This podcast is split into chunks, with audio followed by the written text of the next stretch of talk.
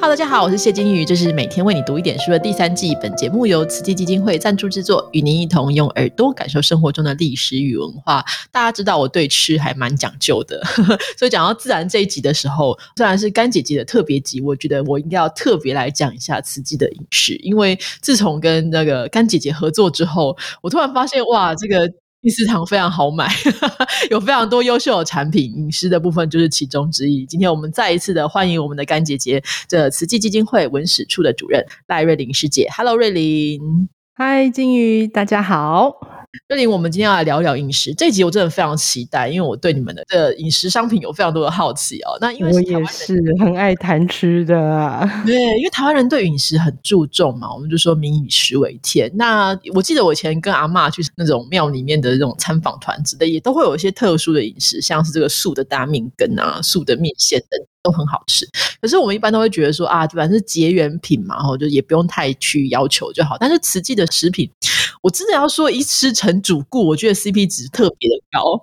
那我今天这集就要跟大家说，慈济真的很会做食物，但是为什么呢？就是第一个问题啊，主要是说我们知道正言法师在出家时候，其实有一段时间蛮辛苦的，因为他原本的家庭环境很不错，可是为了出家的关系，所以有一段日子真的是非常非常辛苦。那那时候应该没有时间可以顾及美味不美。味的问题吧，但是我现在相信他现在应该饮食也都还是蛮简单的。可是为什么慈济会开始关注在饮食补给品这个部分呢？哎，确实耶！你这样一讲，我就回想起来啊，在净思金舍就是正言上人修行的地方嘛。在食物上来说，当然我们都是素食啊，也是很简单啊。我就回想我们，因为我都在这里用午餐啊，有时候的晚餐啊，当令的食材，简单的烹煮啊。不过，哎，这个饮品倒是有很多种。好，您刚才提到的这个饮食的补给品啊，像是五谷粉、豆圆粉啊、薏仁粉、薏豆粉。那最近还有豆浆粉，好，然后大家健身的好朋友啊，一定要注意的啊，就是纯植物的高蛋白粉。好，都感觉像是养生的目的啊。不过呢，如果推敲起来，为什么要做呢？其实一开始啊，最早先前还是因为那时候上人在早期的时候，在一九八零年那个时候，其实上人身体还是蛮弱的啊。那有一个高雄的营养学家，就看到上人的身体这么瘦弱，就建议常住师傅们啊，将多种的豆类。爆开，就像那个爆米花一样啊！它爆开之后磨成粉冲泡，来补充营养。因为他吃饭都吃的很少，那后来金色的师傅呢？啊，还有商人家想说，哎，这个每次啊，就是闻到那个捧咪旁那种香味啊，就觉得如果这个豆圆粉真的这么好，那我们为什么不多做一点点呢？哈，而且呢，我们要照顾我们附近的一些贫户、比较弱势的家庭，其实他们收入也是很有限的。那我们去看他们的时候，也可以带这样子的豆圆粉去结缘，这样子。对对对对，变成是一种物资的补给。好，有时候是老人家啦，或是比较瘦弱的孩子。那所以在一九八四年的时候，就开始比较正规式的开始来做生产。那讲到这个生产啊，也是为了要自力更生啊，因为那时候济贫的呃户数啊。动辄上百户，但是收入都非常有限，就是要靠大家的善款。那师傅们呢，自己又呃自力更生，不能接受香油钱。那平常生活所需就要靠自己的劳作。开始的劳作，缝婴儿鞋也好。或者是做蜡烛，然后或者是做尿布、手套的加工，好，就是有点是金色变成一个小型的那个家庭的那个，对，没错，没错，没错，没错。那这个豆圆粉啊，那就成为了这个要生产的项目之一啊。所以呢，是从一开始的我们讲，真的是利他自利啊，好，这个两相依啊，好，也是能够让。开创了这样子的一个新的产品吧，好，也希望能够帮助到更多的人。而且那时候虽然说牛乳某种程度上可能一般就是即使素食者也会有蛋奶素，但是当时应该不太容易取得牛乳相关的东西，也很贵。那我想豆圆粉可能是确实是在大豆蛋白上会大家会比较容易吸收，而且就是 CP 值也是比较高哈。那很多朋友可能没有踏入过进食堂或是进食书选，可是我自己就是因为我就喜欢买东西嘛，喜欢吃东西，所以每次买东西我都会翻过来看看有没有什么标章认证，我就发现每个都有哎。每一个都有个就是那个认证啊，就是说就是啊这个东西是来自哪里？我觉得印象最深的是米果哦，我觉得米果很好吃，但是米果后面就有写说我所有的米果都是有机溯源的米所制作的，因为前阵子曾经有爆出来说婴儿吃的米果，只有那个米可能是有一点污染的，那对很多的母亲妈妈来说，或是很在乎饮食的人来说，就非常的惊慌。那显然它整个过程是有一个流程，但有一些就是看起来有一些是在师傅们会在金色做，另外一些会是跟其他厂商合作这样子。哦，大部分因为这也是一个历程啊。最早开始的时候，其实很手工的时候，那你看，如果要做豆圆粉也好，或薏仁粉也好，那你就必须先捡豆子。好，把比较不好的汰选掉，就汰换掉。那其实光是这个就是一个手工。那那个时候在金色的粉间呢，就是制粉的地方哈，你得要就是先像蹦咪方一样把它抱起来嘛哈，然后再研磨成粉。那个细粉其实会非常的飘散嘛哈，就是在空气中。那你又不能够开门开窗，好，那所以就会比较湿热。所以我们对也看过以前金色师傅啊他们的这个分享啊，回忆当时。哦，很辛苦，热的时候很热，冷的时候很冷。好，然后呢，蹦咪胖的那个机器呢，就是真的是蹦咪胖的机器哈。我看过那个图片哈，就像 我们以前在路边看到人家蹦咪胖，那那个那个机器又很老旧，而且它的那个封口啊，还是因为是二手的嘛哈，还重新的这个溶洗过，才能够有足够的内压，可以让它给。抱起来，对，然后有一回啊，这个我们有一个师傅啊。因为他自己这个也很忙碌啊，结果他这个时间呐煮超过了，好超过了原本的时间，多了几分钟啊，哇，他就很紧张了，因为那个设备也不是那么好啊，那到底要赶快给他绷起来，还是让他继续烧下去哈？所以他那个时候就一个决定了，哎，赶快把它绷起来，就果然哈，他自己就烫伤了啊。那从那么克难的过程到后来，哎，我们就发觉啊，师傅就开始就慢慢的提高他的整个安全啊等等。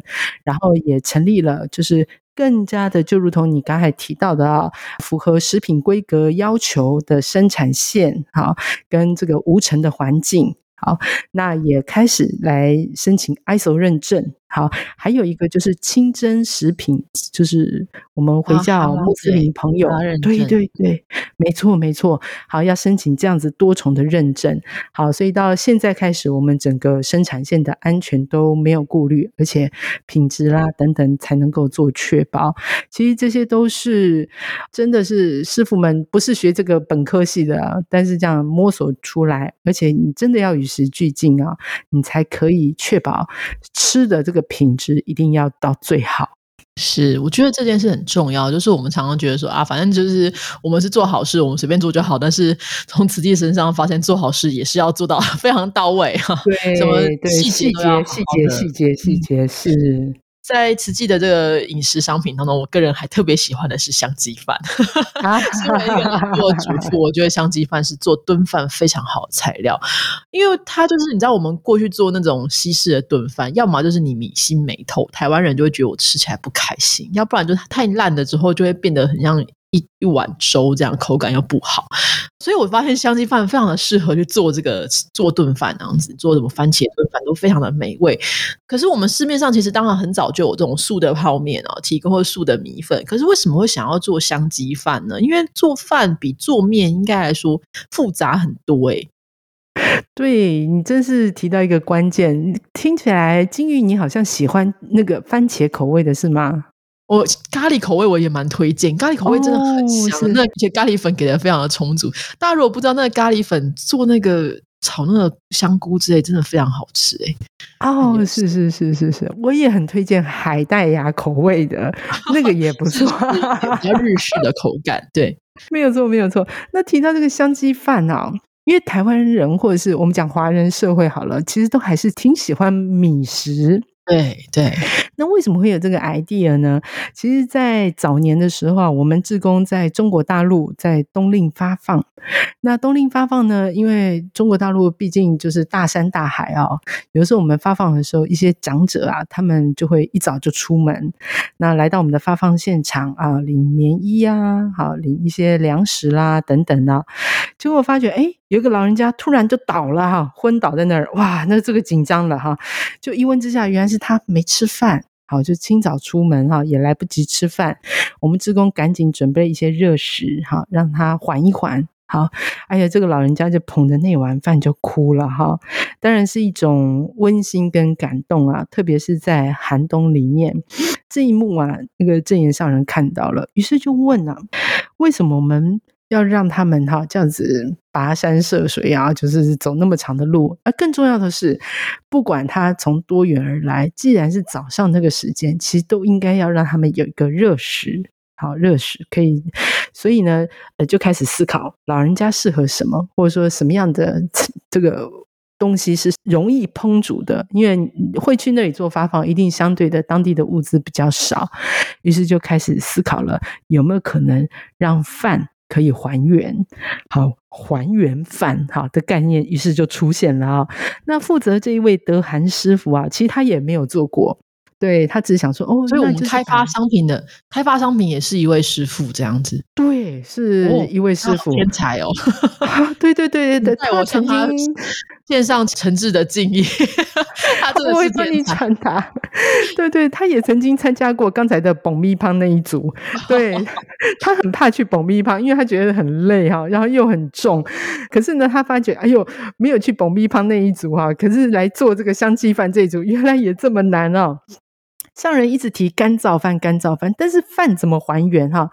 他试了很多种的方法哈，就诶找到一种方法，把煮好的饭。烘干煮好的哦，好烘干之后冲入热水就可以还原。换句话说，要用的是煮好的饭再烘干。好，那这个中间时间的拿捏、水量的拿捏，米又不能够散。好，然后怎么样？那个米的粘性要能够去除。哈，经过了很多次、很多次，哈，一直到了二零零六年的时候，哎，上人试吃，哎，这一次可以哦，哈，好，才成功了，哈。哎，我在看这个故事的时候，我自己恍然大悟啊！因为有一阵子哈，我们的餐桌上都多了一种食物，叫米汤，好，就有点像稀饭的那个水呀。米汤，然后那时候在想，哎，这个汤怎么都没有料，然后都 没猪没鱼 原来就是师傅尝试剩下的这个实验品，就拿来给大家吃这样子。没错，没错，没错，没错，就是可能他要把那个米还原的时候，因为都会有很多水嘛，哈，那还是很有营养的啊。那我们就把它当汤来喝啊，哦，然后，哎，二零零六年成功之后呢？上人就给他取了一个名字叫香鸡饭啊，那很快的哦，没想到啊，到了二零零八年的时候，我们就开始用在一些赈灾上面，然后到二零零九年的莫拉克台风，那时候很多乡亲啊，就必须要从山上迁下来，那那个时候要快速的能够要煮出热食，那香鸡饭啊，透过一些干燥的菜料，然后加热水。泡还原好的方法，就获得很大的这个时间上的效益啊。那接下来只要解决水的问题就可以了。那慢慢的，我们再扩展到海外的赈灾，都会有香鸡饭。嗯，因为我觉得香鸡饭的好处之一就是它会有干燥的蔬菜。那我看到那干燥蔬菜，因为有。有高丽菜啊，或者什么红萝卜之类的。那我想问，如果有一些就是过产的高丽菜，其实可以做成那个素菜，就是它的配料也很方便。嗯，另外就是说，我觉得蛮有趣的地方是说，我们在。看这香鸡饭，之前疫情期间不是大家都会隔离吗？然后就有网友就说，他说隔离包里面就有香鸡饭，他说他靠这香鸡饭过了一些快乐的时光，这样子。除了这个香鸡饭真的非常好用，大家可以试试看，就做顿饭真的很优秀，咖喱炖饭也非常棒。那除了这个吃的东西之外，喝的也很优秀。最近有个朋友从法国回来，就跟我说哪里有比较好的 CP 值比较高。的的红茶，我就带他去，我就买了小叶红茶给他，这样子。我觉得实际的小叶红茶在市面上来说，我觉得 CP 值是高的哦，就是以这有机的茶叶来说，是品质很好的。但是是谁在栽种跟制作呢？我就很好奇这点，因为做茶这件事情其实。没有那么简单呢，就是它不是一个说我今天想种一种，把它丢在那边，它就会长出来。因为你包含了整个培养，然后有机的茶又非常的复杂。那我们身为中部人，我们的兴趣就是会被父母带去什么茶山，然后去喝茶。你们的舌头都已经养刁了啦，对我们没办法满足于那种一般的那种便宜的 茶。但重点就是，我觉得你要喝到有机的茶，它的价格一方面太高了，另一方面，到底它是不是有机，我们也不知道。但是慈济的认证，我就比较相信一点。那么是谁在制作跟栽种这些茶呢？嗯，这也是一个我自己看来是一个意外的插曲啊，无心插柳的过程呢。因为我们这些茶的这个产出啊，是在苗栗的三义乡，就是慈济的三义茶园。那最早先前呢，我们原本是购买那块土地，那原本是想说，哦，因为苗栗的职工需要有一些就是上课啦或教育训练的地方，结果买了之后没多久就发生了九二一大地震。啊，整个中部地区都忙在救灾，然后特别是在台中南投这里会更加集中哈。于是我们就先放下了这个苗栗茶园的这个更新的计划。那放着放着之后，诶，台中的职工他们也有空间啦，南投也有自己的空间啦。于是上人就在想，如果他是茶园。那为什么不让它复原呢？哇！可是要复原，发觉太难了。大家都说不可能啊！为什么呢？因为那里的茶树是老茶树，已经呃很干硬的土地了。对。对，然后它的土那个没有肥啦，哈，因为我不会务农，但是就是很多前辈都讲说，哇，那个很多人去看都觉得太难了，太难了，你这个要下多少的肥料啊，哈，还是要干脆放生它。还不叫有价值。大家前阵子看茶经的话，就会知道，就是茶树到这个那个茶长到一个程度之后，它的土其实是很，就是像刚刚讲很干硬。你要加肥料的话，通常加化肥，就是 CP 值比较高嘛，也比较简单。可是如果你加化肥，又会影响整个生态耶，这样真的对呀。对对对，这是一个两难啊。那也是似乎要先为它。定调吗？哈，我是这么认为哈。你总是要想说，那这样子这个环境要怎么运用啊？对，那这个时候就出现了一个人啊，他叫陈忠厚，忠厚老师的忠厚，他是慈济之工，更重要他是九二一的受灾户。对他平常呢，在中区的时候，他就是农夫，他大部分种了很多的木瓜园，但是因为他的房子啊四栋在震灾大地震里面都全倒，好，然后他的木瓜园哈，对，短时间要恢复也很困难，他等于说是负债啊，高达数百万啊，好，然后孩子呢也还小哈。面对这些困难种种，到底该怎么办才好哦？然后这个时候呢，上人刚好希望能够找一个哈有务农经验好的志工，哈有耐心的志工来哈，他就会觉得说我适合吗？因为我没有种过茶哈。上人就跟他讲，如果你爱那个土地，好，你有耐心，好，那就给你带，好，给你管，好哇。他想一想，好了，土地卖一卖啦，债还一还呐。于是呢，就。下定决心了哈，就来到三义这个地方。但是毕竟那个土壤跟那个树都问题很大哦，那他就开始到处请教这些资深的前辈、种茶的前辈。那他知道一种方法叫做自然生态的有机农法，他开始用这样子的概念来做。他想说，古人怎么做我就怎么做，因为我什么都没有嘛。对，那怎么办呢？好，就放着它。放着它，就没想到终于长了一点点叶子，虫就来啦。小虫来了之后，大虫就来啦。好，大虫就来了。你如果不开始它的话，就长不出来。但但是佛教不能杀生啊，你也不能把它对。怎样？那个虫蛮扣谁的？反正说你也不能把我怎样。对对对对对，所以所以他只能就是在那个土地要照顾那个茶园的同时，只能就是看着这个满园子的虫哈。他他这么讲啊，满园子的虫，而且你不能用农药的，你就让它自行的，对，你就只好等待。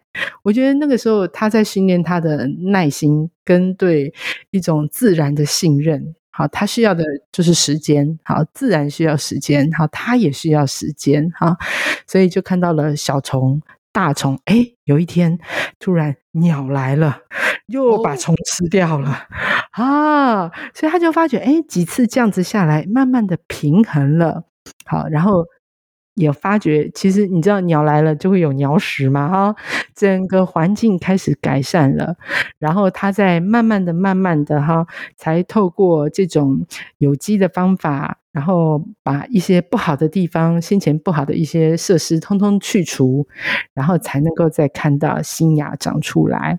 所以他说，当他看到白露寺的时候，他有一种感动感，就是哇。自然界的生生不息，对他觉得没有错。就像刚才金鱼讲的哈，除虫虫也是生命，鸟鸟也是生命，茶也是生命。好，他更感受到他自己的渺小，所以呢，他就开始很坚持，接下来所有的采收一定要手工采收。对，才不会再伤害到任何的生灵。好，他觉得这是大自然给他的教育啊。所以，如果你现在在喝那一口茶的时候，我想应该有可以感受到他的那份诚意跟大自然的祝福啊。这也是他坚持有机农法的一个成果。嗯。我觉得这蛮有趣，因为我们在讨论到有机农法的时候，其实很多时候像秀明农法，其实也跟宗教有关系。就是到最后，我们在说我们在用量产的方式去实行农业的时候，它确实可以养活大部分的人口。但如果可以的话，我们可能要去思考的是说，在比较小范围的过程当中，或是我们能够控制的范围当中，能不能使用比较对自然好的方式去富裕跟养殖出比较好的东西？那相对来说，我们也会发现有机的商品，当然不能说说它是个商品，它也是这个商品。你有人就说啊，有机的食物就是比较贵啊，所以你们才消费得起。但是我觉得，你反过来来说的话，你确实也可以在正式认证的这个有机的农品当中吃到这个种植者的心意哦。我记得我们那时候第一次跟瑞林。见面的时候吧，我们那时候在进市场喝茶，我就哎呦，这茶不错，说到除了哪里可以买得到，这是我觉得很重要的地方。大家如果有兴趣的话，也都可以去喝喝看这个茶。我觉得你喝下去最重要的，是你喝下去就觉得，哎，这真的不一样。因为我上次曾经有有一次就试了一个一般的茶，跟就是小叶红茶，然后给我爸妈喝，就看你们两个喝不喝得出来。他们喝就说，嗯，这个比较好喝，就确实是很有感哦。那我相信大家如果有兴趣的话，应该搜寻一下，说忠厚老师的忠厚吗？对，没错，陈秋后的故事。好，大家可以搜寻一下。然后是三亿的茶园，其实那个故事还蛮，应该还蛮有趣的。然后你会看到那个风光。那如果我们平常人如果想要参观的话，我们可以去那个茶园参观吗？哎，应该是可以的哦，因为我们当地都会有志工，对，然后也很希望大家组团一起来吧。哎，等一下，等一下，现在疫情期间哈，我们还是要注意，对，不能群居。但是如果之后比较和缓的话，可以考虑看看，就是欢迎大家。认识一下，也许在一般的我们这种比较惯性的农法之外，其实还有另外一些方式。那你至少享受一下那个风光嘛，哈，虫鸣鸟叫。我们在这个月的主题当中，其实也有呃访问了袁孝伟老师，然后来谈极尽的春天，其实就是跟这个农业的过程当中对于自然的破坏很大的关系。那一个虫鸣鸟叫有声音的。茶园有声音的自然环境，有声音的农地，其实真的会带给不只是当时会有很多美丽的感受之外，你也可以从这农作物当中感受到这种对于自然的啊爱情跟热爱哈。所以大家有兴趣的话，可以去第四场。跟我一样去采购一下，我都觉得每次去巨市场，我都觉得我很像那种就是庸俗的庸俗的主 妇，买了很多这样，然后就是不会不会不会不会，但是这 CP 值真的非常高啦，大家可以参考一下哈。那如果有兴趣的话，就是呃我们底下也会附一下金丝书学的这个连接，大家可以去参考看看。瑞玲，你自己在这个慈济这么多商品当中，你最喜欢什么？哦，我最喜欢，我最近在尝试的是马艺。哎，金颖你应该知道啊，对，因为它是，对对对对对对对，没有错。这个麻艺的薏仁粉啊，因为我也是属于那种肠胃会比较紧张型的。那麻艺它的那个 纤维，对对对对对，麻艺它有多分类，而且它的水溶性纤维，它有一种淡淡的特有的香气。对，它可以对那个肠胃道的消化啦，机能会比较好。那其实麻蚁过去呢，老一辈的人都煮成汤，但是对我们这种 上班族来说，还要再去煮汤，而且那个菜不知道哪里来，所以师傅们就把它研发磨成粉，保留原本的营养。对对，然后就泡。对对对对对，它就像那个五谷粉啊那种的泡法一样。你就很方便可以喝，对，所以我还蛮喜欢，我蛮推荐的。但如果你会水肿的话，我推荐就是山药薏仁，也非常好喝。对，因为山药它会饱足，对，然后它比较低热量，呃，然后薏仁又可以呃利尿消水肿，对，所以我觉得山药薏仁也是我很推荐的。大家就像刚刚前面其实有提谈到，就是你如果做做重训，大家最近都在健身，有蛋白粉，对，这很重要。蛋白粉市售蛋白粉真的非常的昂贵，对，但是这个高蛋白粉的那个比例等等，很多有在做重训的前辈有看过啊，都觉得哎不错哦，所以我也觉得大家可以参考。好，大家有兴趣的话，可以去锦思书轩逛一下哦。但是因为每个地方锦思书轩的规模不太一定啊，然后你可以先去咨询一下哪一个比较大，就可以去逛一下，就会哎收获良多，你的心灵跟你的胃胃都会很饱足。好的，大家最后呢，我们还是要呼吁一下，我们最近开了 FB 的粉丝页，大家有兴趣的话，可以帮我们关注一下，每天为你读一点书。我们也会把这个相机般的购买资讯放在底下，还有相关的东西，大家有兴趣的话，也可以消费赞助一下。那我们今天就非常谢谢瑞玲喽，谢谢金鱼，谢谢大家，拜拜拜。